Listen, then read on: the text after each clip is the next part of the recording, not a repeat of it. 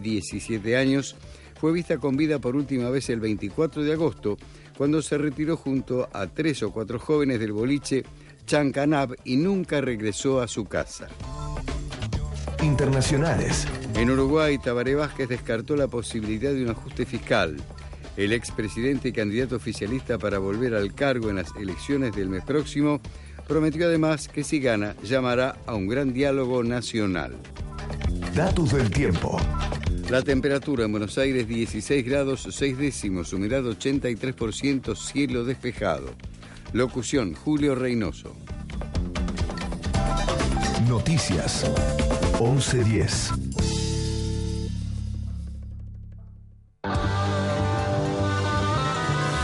Dos por cuatro, tres por cuatro, cuatro por cuatro, seis por ocho, nueve por ocho. Una gran ciudad se mueve a muchos ritmos.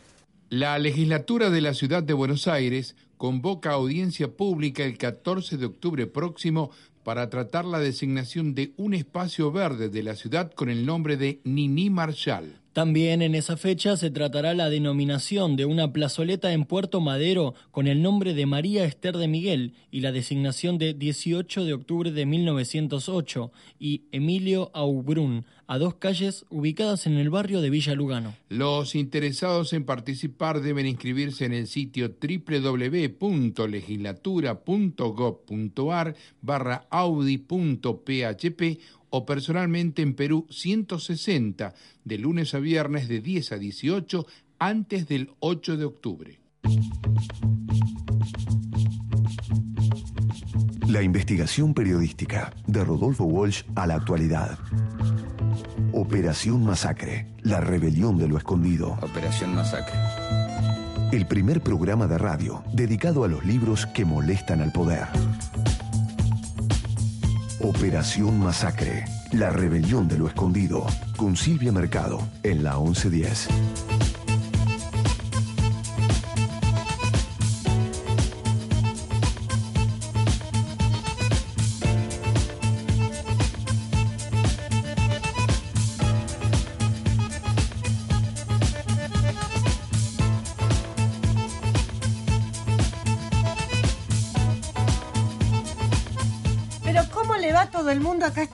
Operación Masacre. ¿Qué dice Nacho Ábalos? Que ahí está en pleno operativo operaciones. Como voy a saludar a Julián Tagnín, que además este, es el autor ideológico de, la presencia de nuestro invitado y aquí en, en el piso de la 1110. Lo saludo a Javier Trillo, que ha conseguido una muy buena nota que tendremos el domingo próximo. Y la saludo también a Lili Quiroga, no la. Ahí está Lili, ¿cómo va? Este, bueno, nuestra tuitera, nuestra facebookera.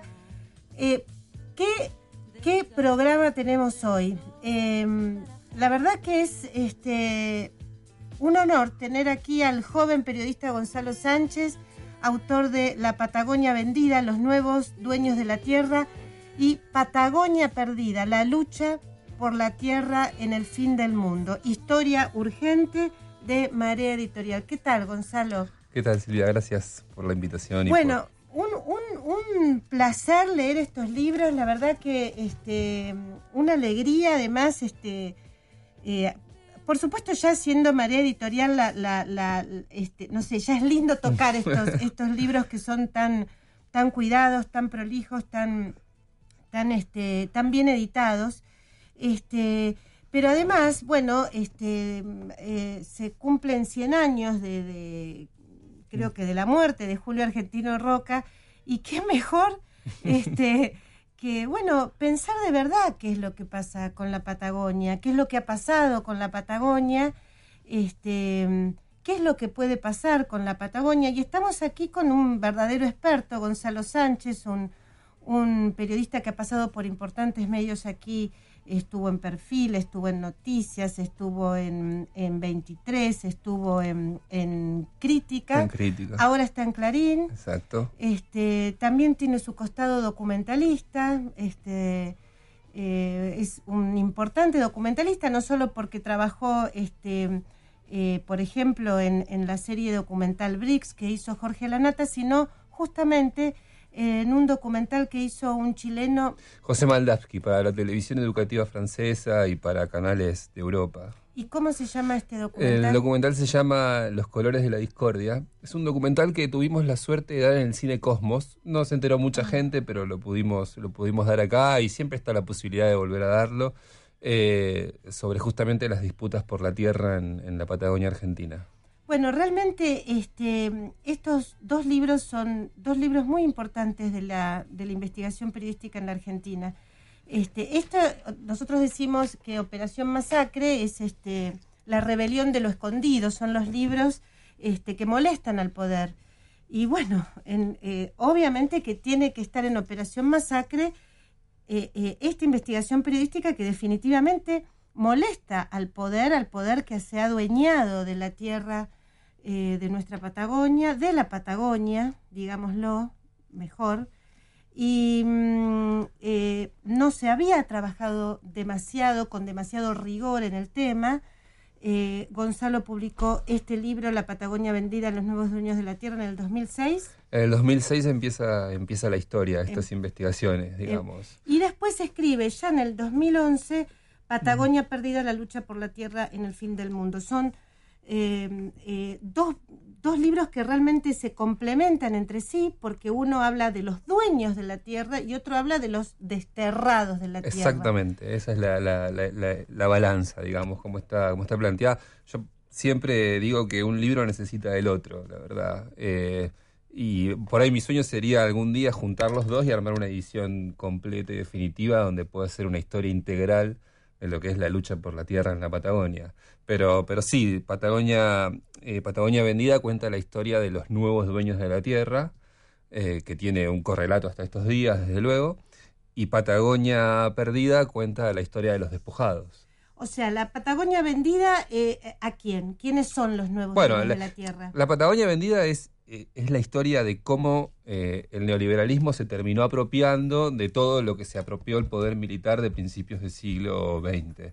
Eh, quiero decir, lo que empezó con Roca, que vos muy bien lo decís, esa determinación histórica, física, geográfica, basada en el poder de las armas, digamos, los dueños de la tierra son los dueños de las armas, se convierte 100 años después en los dueños del dinero son los dueños de la tierra. ¿Y quiénes son los dueños del dinero? Los grupos multinacionales que llegan al sur del país, interesados por los recursos naturales en primera medida y por la posibilidad de tener de tejer universos propios con recursos y productividad. Claro, son como pueblos, como, como digamos, con, con leyes propias, vos decís en este libro impactante, eh, atraídos además por esa, por la atracción de, de- de- de tener un, un pedazo, bueno, pedazos que son miles de, eh, de, este, eh, mi- miles y miles de hectáreas, Sí, claro. este, no, no es este un- una chacrita. Eh, No. En el fin del mundo, digamos, esa, esa imagen así bucólica atractiva, ¿no? De- Claro, de- claro. de- Sí, sí, el, el paradigma era Benetton, por supuesto, ¿no? Siempre, todo esto empezó con Benetton, con mi interés por la pequeña Claro, y al mismo cómo, tiempo... ¿cómo, y- cómo vino? ¿Cómo, ¿Cómo se te despertó a vos Em, esta...? Vamos a empezar en una Dale. especie de línea cronológica. Eh, Dale. yo era un periodista de ciudad, urbano, sigo siendo un periodista que vive de editar noticias del día a día. Eh, Sos editor de Sociedad Soy editor de Sociedad en en el Clarín. diario Clarín. Y en ese momento era redactor de información general en la revista Noticias. Eh, y al mismo tiempo era un empedernido viajero patagónico. Un amante de la Patagonia, por alguna extraña razón que nunca logro explicar del todo, me gustaba viajar al sur. Me gustaba estar en las montañas, me gustaba escalar. Eh, cada vez que volvía de la Patagonia, de un viaje de cada verano, de algún invierno, me encontraba con una nueva historia de un terrateniente nuevo, un apellido foráneo, que había llegado, que se había instalado. En la zona del Bolsón y de Bariloche me hablaban de, de Lewis, un magnate inglés, dueño de clubes de fútbol, de restaurantes. Se hablaba todo el tiempo de Benetton cuando avanzabas un poquito más, unos kilómetros más al sur, hacia Esquel. Y así de Ted Turner cuando te ibas para el lado de Villa Traful. Yo como co- viajando se me iban impregnando casi sin pedirlo y sin querer historias que tenían un valor periodístico y que al mismo tiempo tenían que ver con una situación de desequilibrio. Entonces, bueno, siendo... Ahí se te despertó se- el, sí, el indio periodístico. El indio periodístico. Lo que pasa cuando ves algo que decís, bueno, acá hay ¿Y esto algo. qué pasa acá? Que donde voy Exacto. se cuecen habas. Totalmente. Y yo, bueno, vos recién decías que los libros de María están muy bien editados y ahí siempre tengo que anotarle este crédito a Constanza Brunet, que es la editora, eh, la directora de la editorial, que eh, por una serie de, de azares y de situaciones que se dieron, un día me escuchó eh, hablar de esta idea de ir a la Patagonia a, a relevar las historias de los magnates que habían llegado al fin del mundo por diferentes razones. Y a contar que era cierto de todo lo que decía y a desmitificar lo que no, porque también se hablaba de que estaba Estalón en la Patagonia en una época y, y nunca, es, nunca fue cierto. Hay, Fue- hay un magnate que es medio parecido este hombre a- Lewis, Ah, este- Lewis. este hombre Lewis había tenido una especie de vínculo comercial lejano con, con Stallone en uno de sus Claro. negocios eh, globales, pero no, nu- nunca estuvo Stallone en el sur. Entonces mi, mi juego y mi, mi propuesta, mi proyecto con Patagonia Vendida era ir en busca de esas historias, reconstruirlas y de máxima era encontrarme con estos hombres, obviamente. Eh, entonces reuní a los apellidos más pesados, digamos. Estaba Tompkins en Chile. Claro. Eh, pensé que podía sumarlo al proyecto porque eh, la Patagonia, antes de la conquista del desierto, era una región sin, sin fronteras, era Chile y la Argentina. Después vinieron los ejércitos y cuando llegan los ejércitos y llegan los estados se tejen fronteras. Entonces, eh, pero antes de eso era una región Era una misma completa, región. claro. Eh, y Tompkins estaba del lado pacífico, pero también estaba del lado argentino, en Santa Cruz. Así que bueno, lo sumé a Tompkins, dije Benetton, Tompkins, Turner, Lewis, suficientes apellidos como para armar un viaje a cada una de sus historias. Y, y eso es la Patagonia vendida. La Patagonia vendida es la reconstrucción de por qué estos hombres llegaron al país a fines de los años 90. No, a fines no, a principios de los años 90, en un proceso que se inicia Sí, y ahí hablas de cosas muy puntuales. Sí. Te hago esta pregunta y, y para después ir a Patagonia Perdida.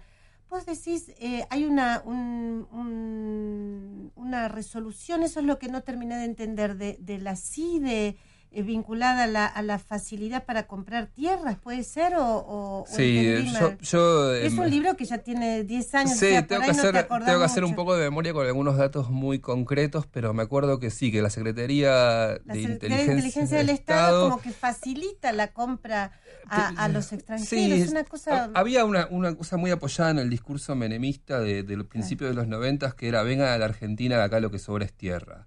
Y había una serie de facilidades para todo el mundo, sobre todo para todo aquel que viniera con dinero. Eh, aparte había otro- otros, otros elementos muy, muy evidentes, que era eh, un campo no competitivo, quebrado, tierra Claro. ociosa que no era productiva. Entonces estaba muy sencillo para cualquier eh, grupo económico global eh, la posibilidad de venir, porque no había prácticamente ningún tipo de control, porque todas las instituciones del Estado estaban al servicio de la causa de la venta de las cosas del Estado o de la tierra claro. pública. Sí, sí, incluso ahí contás este, que se empezó a tejer hasta hasta la, la, la fantasía de que se podía vender este la Antártida y se podía este eh, digamos Sí, bueno porque hasta el New York Times hacía Ah, editoriales. claro, eh, a- a- hablas de una de una de una nota Sí. de, de Larry Rotter. Rotters, Sí. el que fue corresponsal del New York Times aquí en la Argentina y en el Cono Sur muchos años, un gran periodista, un Sí, gran periodista. Sí, esa nota es impresionante. La verdad que es tan importante leer La Patagonia Vendida porque es como que nos lleva a eh, realmente a recordar eh, la- las discusiones en ese momento y cuál era el estado de discusión y de opinión Claro. pública en ese momento. Porque visto desde hoy parece delirante.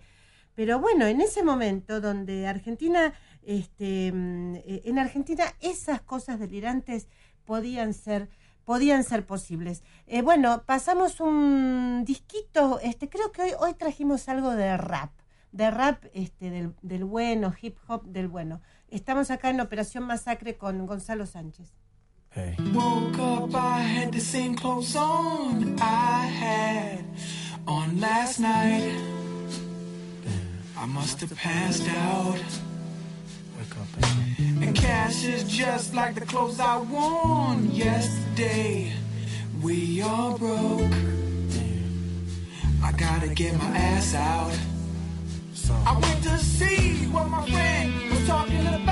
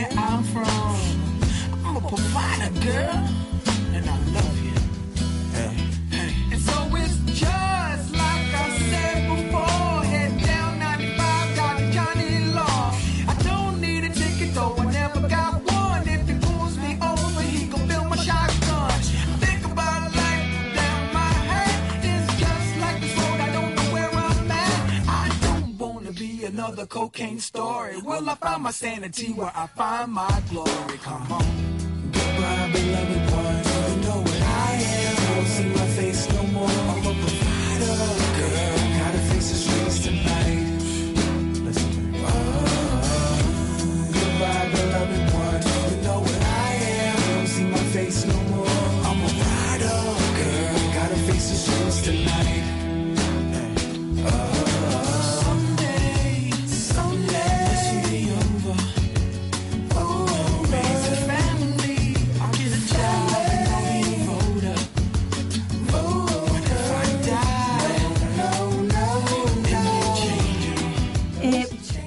Perdón, ¿cómo le va María Alejandra Muy Galazo? ¿Qué bien, Silvia escuchando? Mercado y estamos escuchando a Nerd que interpreta Provider. Esto es en homenaje a Marcelo Panoso. Ah, Déjenme bueno. decirlos que es un grosso, que, que el otro día no sé qué pone en Twitter de, de- de- de Nerd y yo digo, sí, Provider, empezamos ahí. Yo estaba al aire en FM Milenio y estábamos tuiteando sobre, sobre este, este- esta gran banda, este gran músico que hizo este temazo, Provider. Bueno, ¿qué tenemos? Que no hemos dicho, María Alejandra, ¿qué vamos a sortear hoy en- Bueno. en, en Operación Masacre? Bueno, vamos a sortear Patagonia Perdida, la lucha por la tierra en el fin del mundo de Gonzalo Sánchez, La Patagonia Vendida, los nuevos dueños de la tierra, también de Gonzalo Sánchez, y América Nazi de Jorge Camaraza y Carlos Vaso Prieto, de Editorial Aguilar. Son los libros que vamos a sortear hoy en Operación Masacre. ¿Y a, y a dónde tiene que comunicarse la gente para, para ver si se gana alguno de estos libros?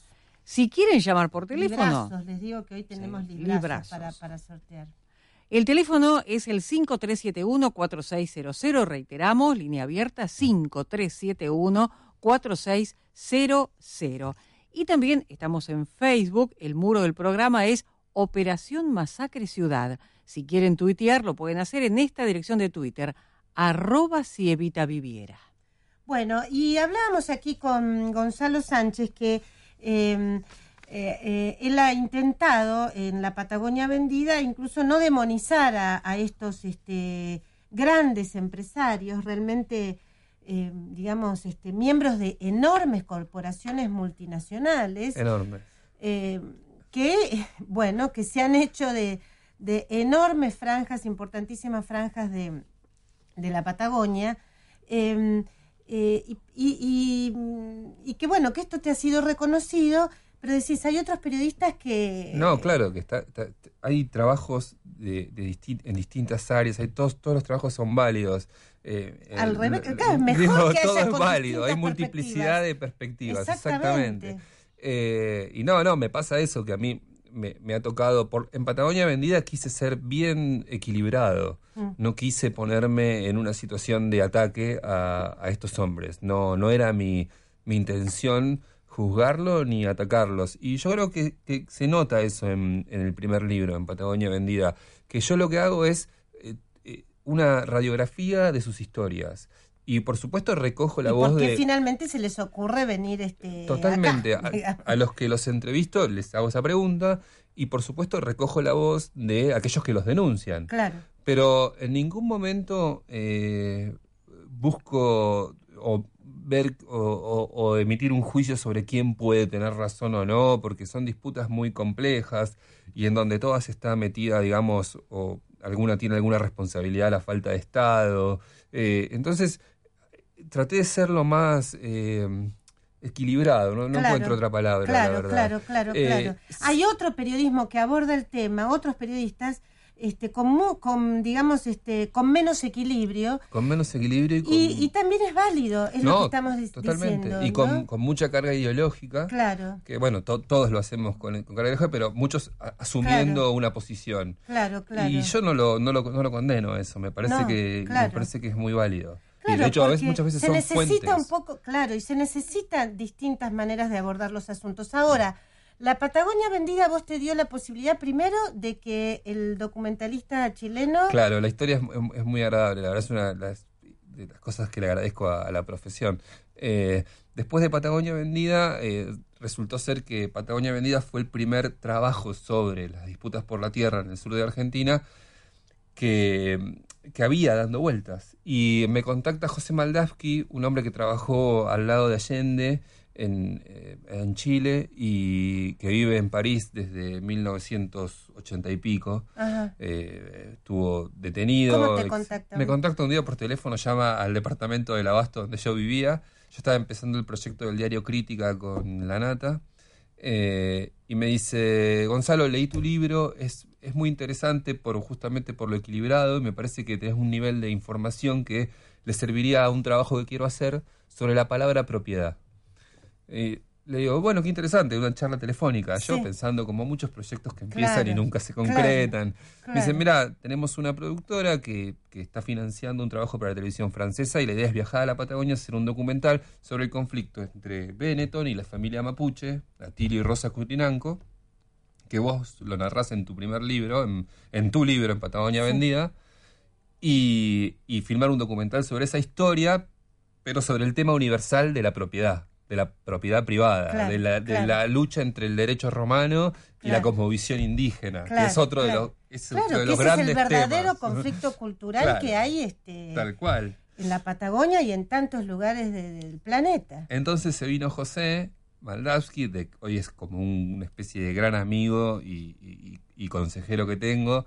Eh, se vino José a Buenos Aires y salimos para la Patagonia una vez más a una especie de revisitar la ruta de mi primer libro, pero no poniendo la mirada en los magnates, como hacía yo, eh, sino relevando las historias de los despojados. Y me di cuenta, estando con José, y estábamos haciendo un trabajo de tanta profundidad, porque consistía en ir casa por casa, golpear la puerta, pasar la noche, quedarnos, compartir la comida, eh, había una ocupación de tierra, participar de una toma de tierra, eh, cortar una ruta porque había una protesta por una cuestión. eh, y fue tan profundo ese viaje que yo me di cuenta que, es- que estaba haciendo ya la investigación de mi segundo libro y que venía a saldar esa, eso que te decía antes Sí. de empezar, que yo siento que Patagonia Vendida es una parte de la historia y que me faltaba otra parte donde yo poner el, el foco, que es Y Patagonia hay- Perdida. Y, y Patagonia Perdida sí es este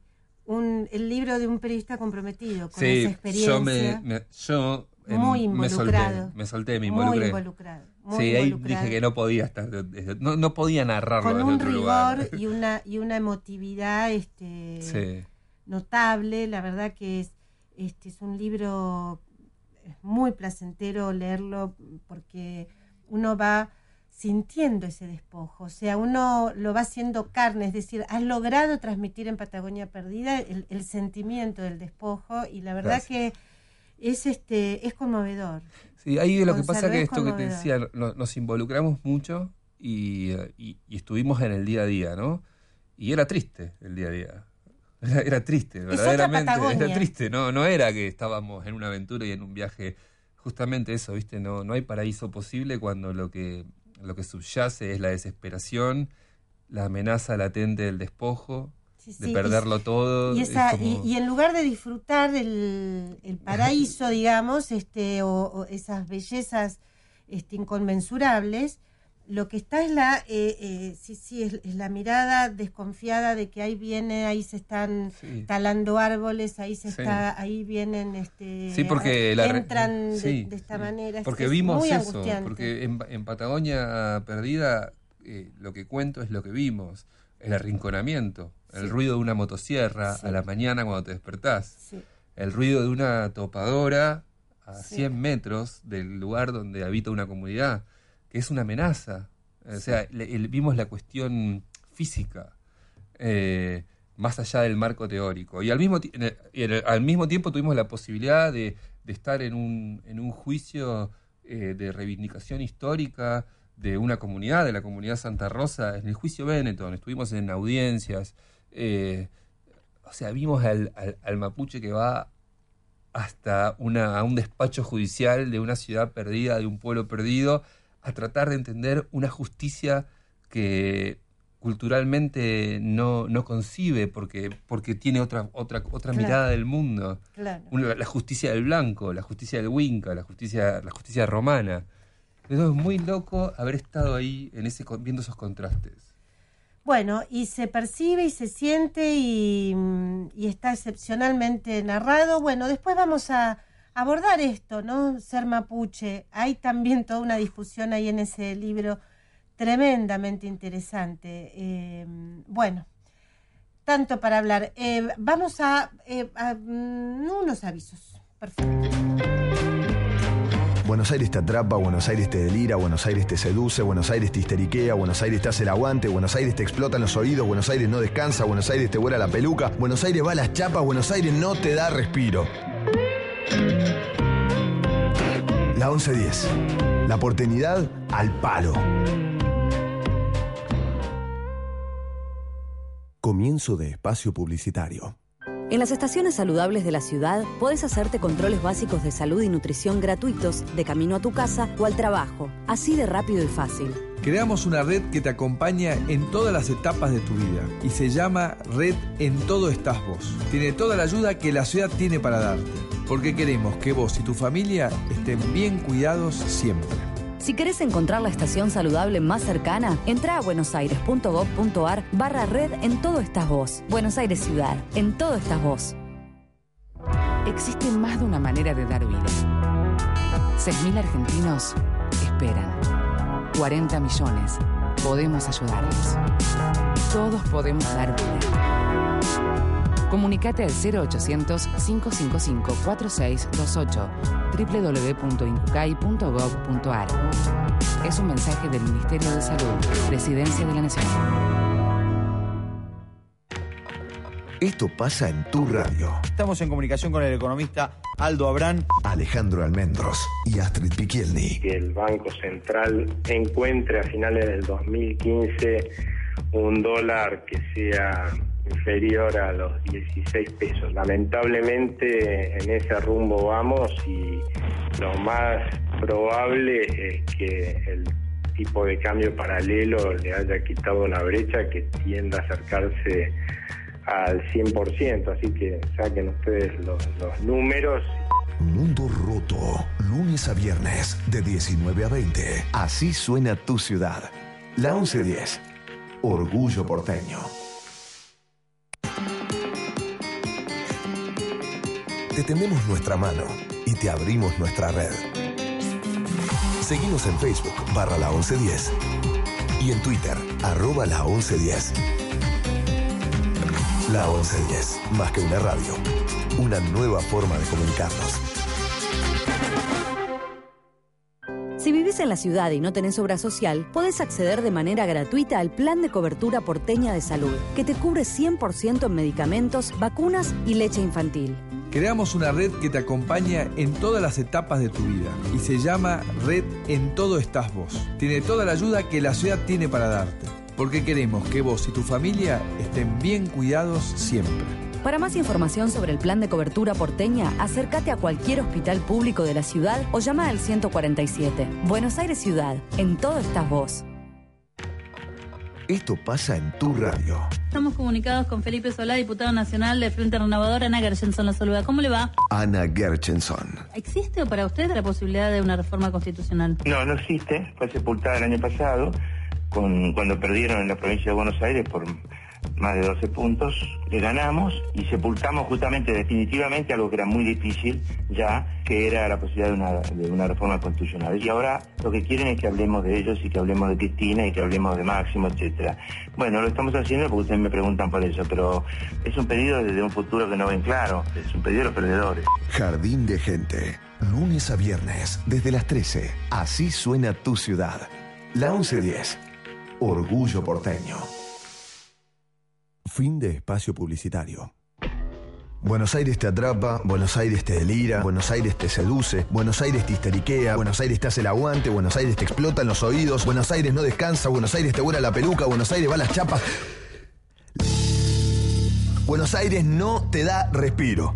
La 1110. La oportunidad al paro.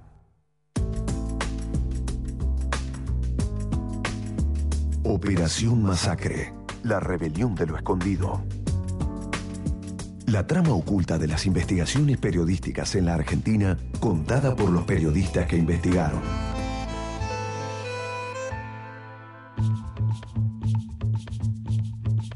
Bueno, María Alejandra Galazo, te cuento que uno de los libros que tenemos eh, hoy sorteando entre los oyentes, América Nazi, de Jorge Camaraza y Carlos Vaso Prieto, es justamente el tema de nuestra próxima nota. Jorge Camaraza, acá Silvia Mercado desde la 1110 te saluda. ¿Cómo estás? Hola. ¿No está Jorge Camaraza? ¿Me estás escuchando? ¿Cómo estás, Jorge? ¿Qué decís? Sí, te escucho, ¿cómo estás? Pero muy bien, muy bien, estamos sorteando, decimos América Nazi, de Editorial Aguilar, el libro que este año sacaste, eh, que este año editaste, y mm, eh, bueno, eh, he leído, he leído otro día que intentamos sacarte y te perdimos este, algunos, algunos capítulos de América Nazi, la, la, la gran, este, el, el, el gran experto en en, en, nazismo de América del Sur es justamente Jorge Camaraza, pero particularmente Jorge te queríamos sacar hoy porque estamos aquí con el colega Gonzalo Sánchez, que es un experto en Patagonia, y bueno, Ajá. cuando hablamos de Patagonia, eh, me acordé de Odessa al Sur. Este, claro. ¿Cuánto tiene que ver eh, la Patagonia con, con los nazis, Jorge? Claro, tiene mucho que ver. Vos sabés que... Eh la, la, Patagonia, sobre todo la Patagonia de los lagos, ¿no? De, de, del lado de la cordillera, pero eh, hacia el sur de Neuquén ya, eh, fue uno de los lugares de, de, mayor concentración de la gente que iba, que iba llegando, que iba viniendo. El otro gran lugar de concentración son las sierras de Córdoba. Claro, claro. Y la zona norte de la capital federal, la zona de San Isidro, Vicente López, San Fernando. Claro. Eh, estos fueron como, como los tres lugares de... de donde, de, se, de... donde se afincaron los, los, los jerarcas nazis en la Argentina. Claro. Lo interesante, claro. Jorge, permíteme que te diga, aquí Gonzalo Sánchez este, hizo una, eh, digamos, este, al trabajar sobre la Patagonia, terminó haciendo un documental con un documentalista chileno, justamente sobre los desterrados de la tierra, digamos, y, y justamente América Nazi también lo hiciste vos con un periodista chileno. Claro, claro, con Carlos Vaso, eh, un colega que, que vive en Concepción y que trabaja en, en medios chilenos. Vos sabés que, eh, te digo como, como cosa curiosa, con Carlos no nos conocemos personalmente. Ah, no digo, te puedo creer. No, claro.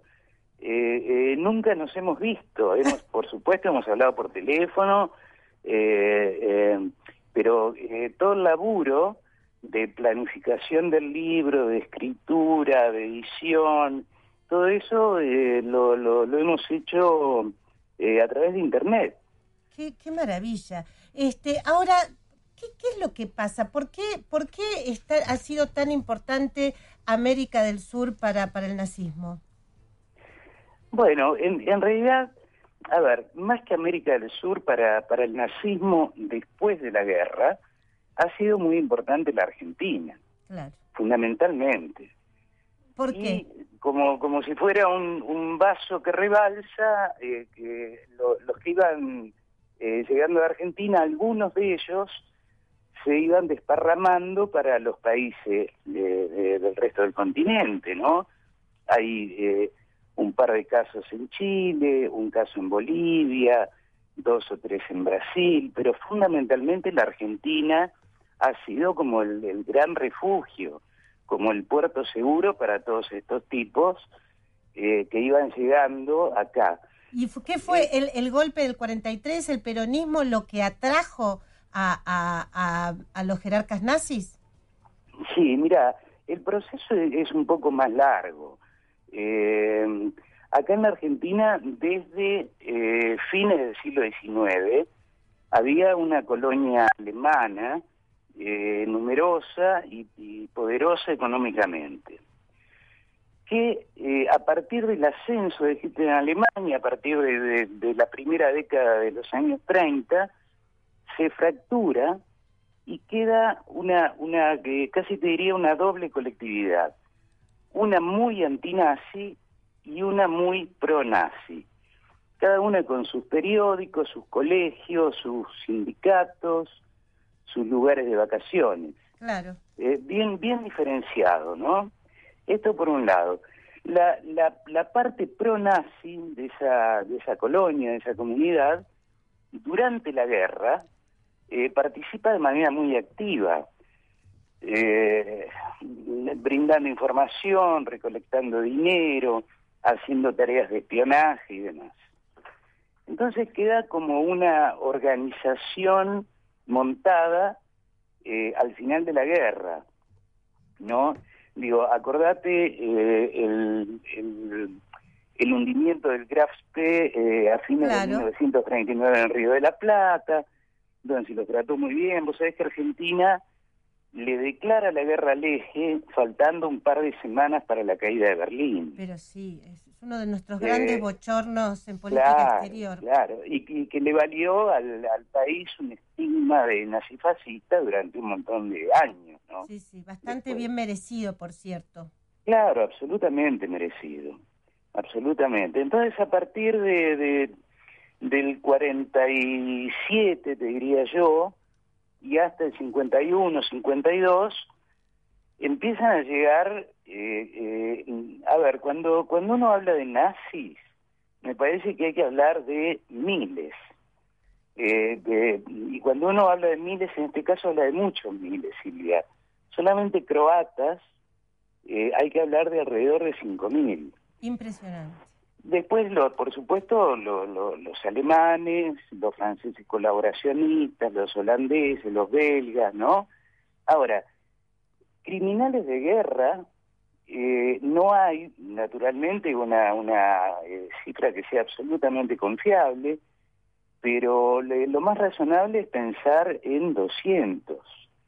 Quiero decir, eh, criminales de guerra son comandantes de campos de exterminio, eh, eh, médicos o, experimentadores dentro de los campos, como el caso de Mengele, por ejemplo, eh, funcionarios o burócratas, como el caso de Eichmann y demás, y eh, militares de muy alta graduación. Eh, Jorge, la verdad que es apasionante. Decime, ¿cuándo venís a Buenos Aires, Jorge? Te queremos acá en el piso de la 1110. Queremos hablar de toda tu obra sobre nazis en la Argentina, en el Cono Sur. Este, sos el verdadero experto en el tema.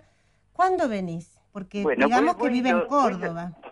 voy, voy lo antes que pueda. O sea, es que eh, yo estoy en Córdoba y, bueno, digo, no no siempre es fácil eh, ac- acomodar las cosas acá. Bueno, pero antes de fin de año vas a venir, ¿o no? Claro, claro. Bueno, y te, te, te comprometemos ¿Me vas a para, para, sí, sí, sí, te comprometemos para, para que vengas acá, porque, bueno, ahora estamos hablando de tu último libro, América Nazi, eh, que recomendamos, ya lo recomendamos en su momento también, apenas salió, pero queremos hablar de toda tu obra sobre el nazismo en la Argentina. Me parece un temazo, este, Bueno, cómo no, cómo no, con mucho gusto. y te esperamos. Bueno, organizate y avísame, avísame cuando venís. Dale, ¿Eh? dale, te aviso. Bueno, eh, impresionante Jorge Camarás, autor junto con Carlos Vaso Prieto de América Nazi, publicado eh, por Aguilar, pero bueno, por suerte lo comprometimos a venir aquí al piso de la 1110 a Operación Masacre. Otro, otro temita y seguimos aquí con Gonzalo Sánchez.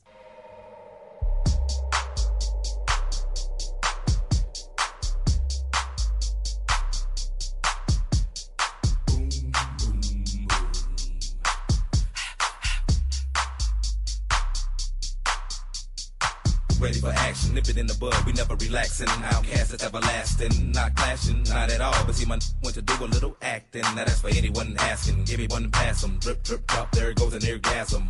Now you coming out the side of your face, we tapping right into your memory bank. Thanks. So click at the ticket, let's see your seatbelt fasten. Trunk rattling like two midgets in the back seat wrestling. Speaker box vibrate the tag, make it sound like aluminum cans in a bag. But I know y'all wanted that 808. Can you feel that BASS bass? But I know y'all wanted that 808. Can you feel that BASS bass? All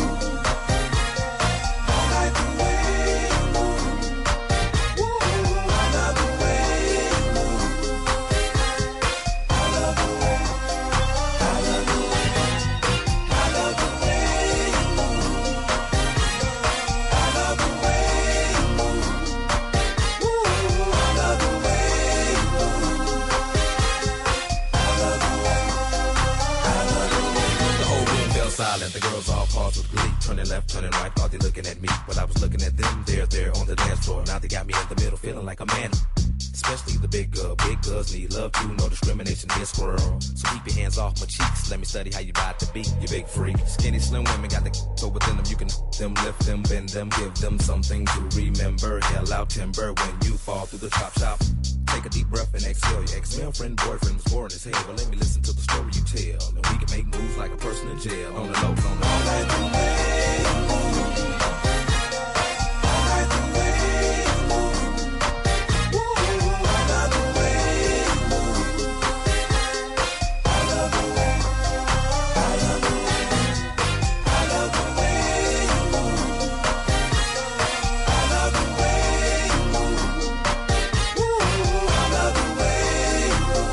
Outrast está interpretando Me gusta cómo te mueves. Impresionante nuestro hip hop.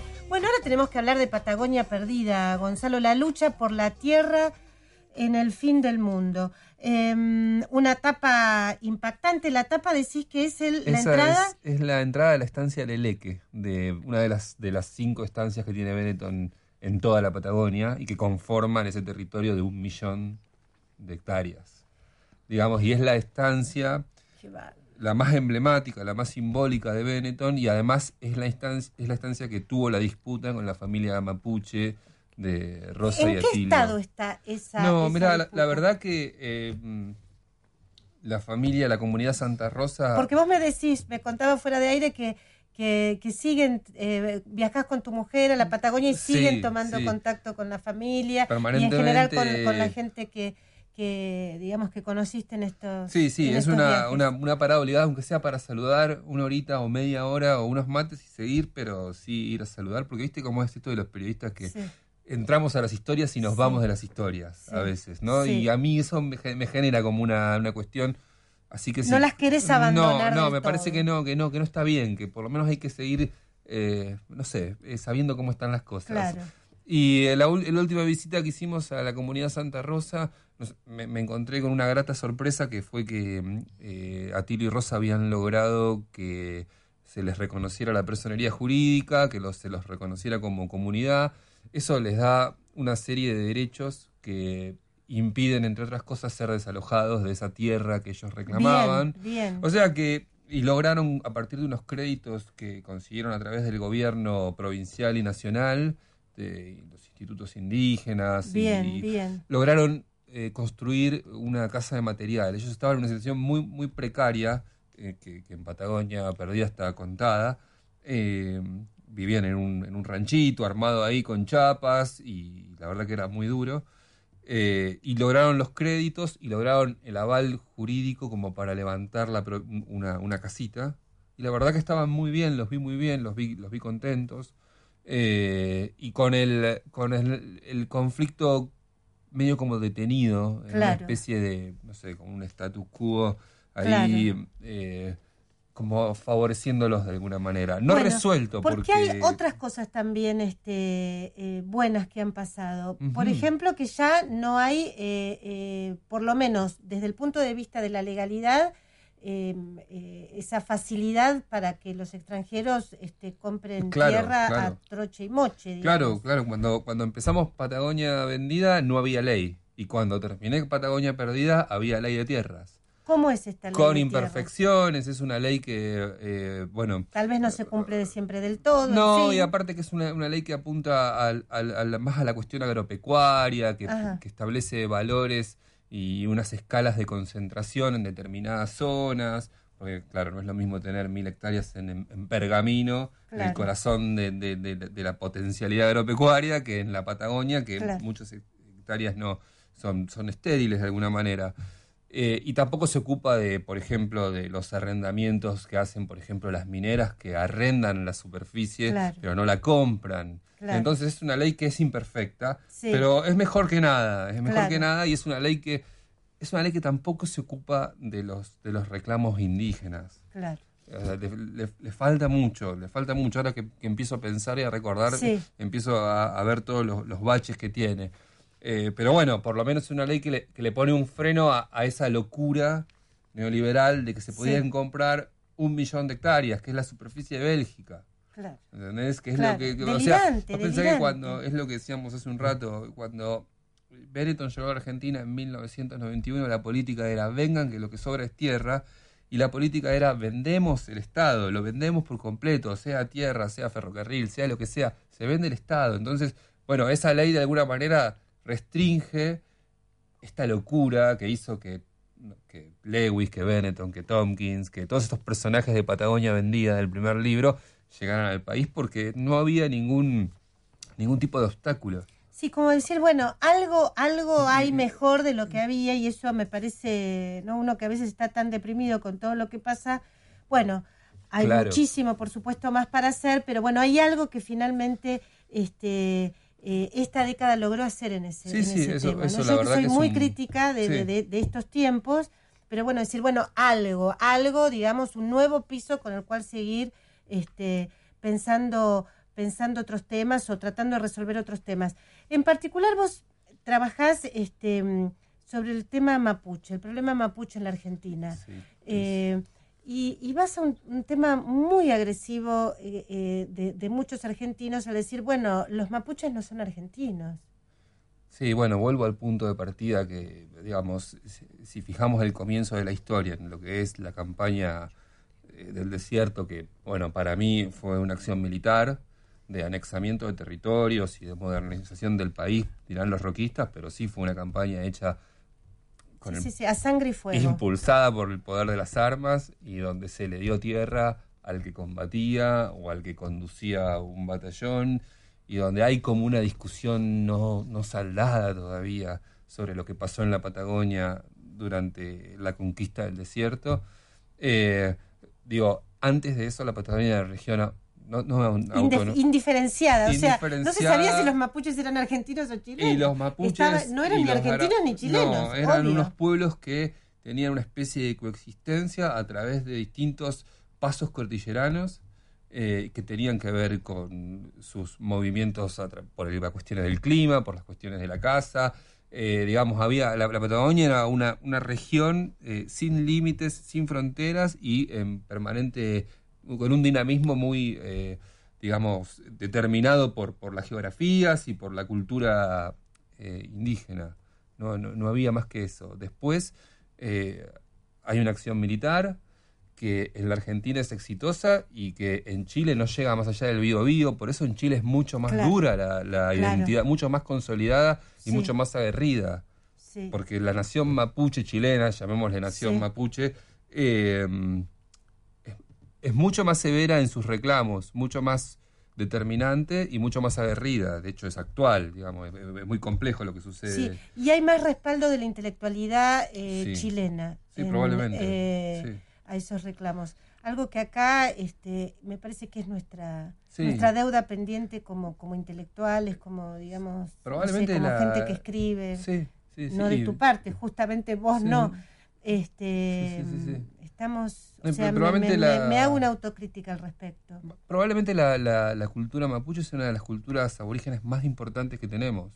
Una cultura muy viva, que ahora está teniendo un recambio generacional con nuevos referentes, con pibes que están, que son urbanos, que no son pibes de la montaña, que también es interesante eso. Claro. Pibes que están yendo a las universidades, a las universidades en, en- en- en- en el sur, y que se están involucrando desde otro lugar. Es súper interesante lo que pasa, Claro, pero ahí no- también no vos nos hablas de esa evolución entre, eh, digamos, este, eh, digamos, los mayores, Claro, digamos, claro. eh, y, y los jóvenes que, eh, bueno, que además usan de otra manera sus, re- los recursos de la Total. comunicación, pueden llegar de otro modo a los medios Ah. de comunicación. Hoy está la temática, tal vez no todo lo que ellos quisieran, pero mucho más que en otras épocas este, eh, en los medios. Y después existe un cambio también de, está esa cultura que sigue siendo una cultura de alguna forma silenciada y oprimida, donde no nos enteramos de la mayoría de los problemas que tienen, Sí. de la mayoría de los litigios que tienen por la propiedad de la tierra. sí. No nos enteramos, nos enteramos los que nos mailamos y participamos de algunas cadenas Claro. y escuchamos y leemos algunos medios alternativos, porque los grandes medios, trabajo en. Clarín, no se ocupan de eso. Es muy difícil a veces, Sí. eh, en esto soy crítico hasta del lugar donde trabajo, es muy difícil Llevar esa temática. llevar ese tema medios. al impreso de, de un, de un diario nacional. Sí, sí, es como que queda No, tan eh, lejos, Es ¿no? muy difícil lograr que. No, y aparte es muy difícil lograr, sí, que, claro, que, que el- que el director, que los editores del diario Bien, decidan, sí. vamos con esto que es importante. Claro. Es muy difícil. Pero bueno, no, no, no es imposible, hay que intentarlo siempre. Eh, y digo, y, y hoy Patagonia Perdida un poco cuenta el, también el cambio en el de la confrontación, cómo cambian los actores, porque en Patagonia Vendida estaban los magnates y en Patagonia Perdida ya se insinúan las corporaciones extractivas. Y ahí Sí, está el tema de la fuerte. ecología. Y ahí está el tema de la ecología, que no otra- alcanzamos a hablarlo, y que vos lo ves también desde, claro, por un lado está el tema de, lo extractivo, pero después también le haces una crítica muy interesante a aquellos este, eh, ambientalistas que Claro. quisieran una Patagonia este, despoblada incluso de Claro. mapuches. Sí, pero después hacen sus barrios y, y- y Claro. tienen sus casas, ¿no? En, en- en- en espacios increíbles, pero no quieren comunidades, no quieren nada.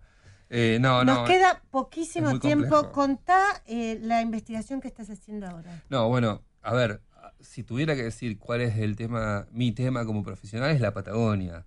O sea, en- primero fueron los magnates que estaban en la Patagonia, después fueron los despojados de la Patagonia, y después yo seguía pensando, digo, bueno, a ver, yo quiero seguir escribiendo sobre la Patagonia.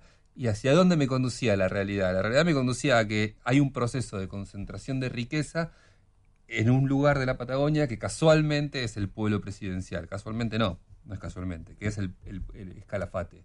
Y Calafate es un lugar interesante porque es la Patagonia austral, porque es la Patagonia de los exploradores, del Perito Moreno, es la Patagonia verdaderamente hostil, es, otro escenario, no es la Patagonia de los lagos de los Claro, nazis. claro. La Patagonia es inmensa, tiene mil Claro, posibilidades narrativas. Claro. Y es la Patagonia de las huelgas campesinas de 1920 que narró Osvaldo Bayer en Los Vengadores de la Patagonia Trágica.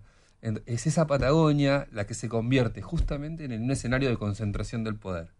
Entonces, como periodista, Y vuelve también a. una distribución de la, de la tierra No, absolutamente discrecional. Vos haces Discrecional. un, un toque aquí en, en, Patagonia. en Patagonia, porque cuando empecé a Vendida. hacer Patagonia Eh, no, en Vendida. Patagonia. Sí, en el primero, en Eh, Patagonia ah, Vendida. perfecto, sí. Cuando empecé a hacer Patagonia Vendida, empezaba. Ah, lo pones, claro, en el nuevo prólogo, en la edición actualizada. Claro, y cuando yo hacía 2000, eh, eh, dos- eh, salió en 2006 Patagonia Vendida.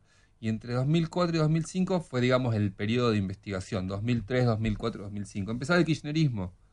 Entonces empezaba otra Argentina. Claro. Y entonces eh, viajaba a la Patagonia y empezaba a ver, se, a- se había salido del, del sistema este de convertibilidad tan, tan perjudicial, Sí. y empezaba a florecer el turismo. Y empezaban a florecer las cadenas hoteleras. Claro. Y se, se revitalizaba un, un as- un aspecto dormido del país durante muchos años. Claro. Y Calafate era como el... A ver, eh, Kirchner quería una Bariloche al sur. Claro. Kirchner quería Claro. Bariloche en Calafate. Claro, Dijo, cuando llegó al poder, dijo, esto tiene que ser Bariloche. Sí. O sea, tiene que crecer y tiene que convertirse en un lugar de, de co- de- de inversiones. Sí. Y después, bueno, está toda la historia que Bueno, conocemos. bien, eso bien, eso está bien. muy bien, sí, sí, había que desarrollar un lugar ahí, está, está muy bien, y era un, un tipo de ahí, y me parece bárbaro. Lo que pasa es que Pero después, desarrollo bueno, de amigos. Claro, y después viene esto, claro, se viene toda la concentración, los negociados y los desmanejos con la tierra. Entonces, el, el libro que estoy haciendo es un poco la historia de, de ese lugar y de esa parte de la Patagonia, desde que el Perito Moreno la exploró y, Qué des- y apasionante. descubrió el lago argentino.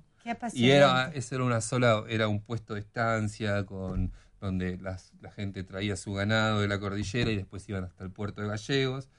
Entonces estoy contando, tratando de reconstruir la historia esa con los primeros pobladores hasta la historia de los intendentes eh, que, que discrecionalmente entregaron tierra, hasta el finalmente eh, la aparición de los hoteles de la presidenta, hasta Y de las Orobaes. sí, exacto, de- eh, hasta las ¿Cuándo, represas y cuándo, y las represas, claro. un- ¿Para cuándo va a estar el Va a estar, libro? eh, justo estaba hablando esta semana con la editorial y, y va a estar en Planeta, febrero. Sí, Planeta. fe- febrero va a ser en el periodo febrero-marzo que va a publicarse. Bueno, te vamos a traer ahí de nuevo, Gonzalo, porque seguro va a ser un librazo. Eh, María Alejandra, ¿quiénes ganaron los libros que sorteamos hoy? Bueno, los ganadores son Liliana, cuyo documento finaliza en 539, Fernando, final de documento 575, y Francisco, documento terminado en 539. Bueno, impresionante. Este, la verdad que hicimos un programón porque este, hablar de la Patagonia es apasionante y este, es un programa distinto porque es ir este, hacia una temática que está alejada de la discusión del poder, este, digamos, nacional, pero justamente por eso, por eso Operación Masacre, para ir justamente a los temas que a veces justamente en los diarios no se pueden abordar, este, pero bueno, los periodistas tenemos la, la obligación de, ahí por eso yo digo que me gusta este eh, hacer este programa, porque es la, la, la posibilidad de que es cuando el periodista se enfrenta con sus propios límites. O sea, ahí no tenés un editor que te dice, no, esto no se puede publicar. esto- Ahí, ahora, digamos, cuando, Sí, sí. cuando el periodista se pone a hacer su libro, Es contra uno mismo. Así es. este, así que bueno, por eso Operación Masacre para ir justamente a, a, a veces lo que obviamente los grandes medios no pueden, no quieren, no les interesa abordar. Gonzalo Sánchez, te agradecemos mucho Silvia, tu gracias. participación aquí en, en la 1110 y nos vamos gracias a María Alejandra, a Lili, a Julián, a, a Javier, a Nacho Ábalos y terminamos con eh, Julián con nuestro temita predilecto y bueno, aquí el próximo domingo otra vez en la 1110 en Operación Masacre. Gracias.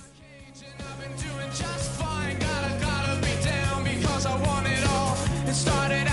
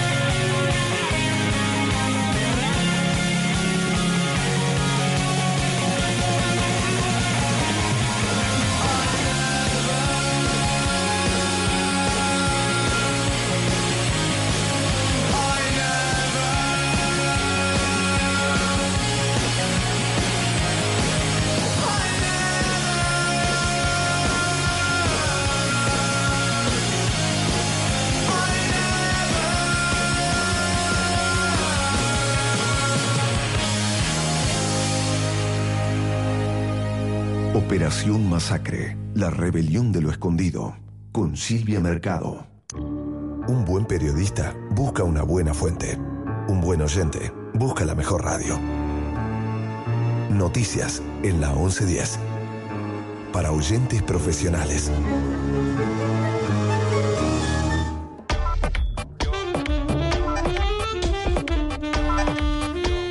Es la hora 21, un minuto.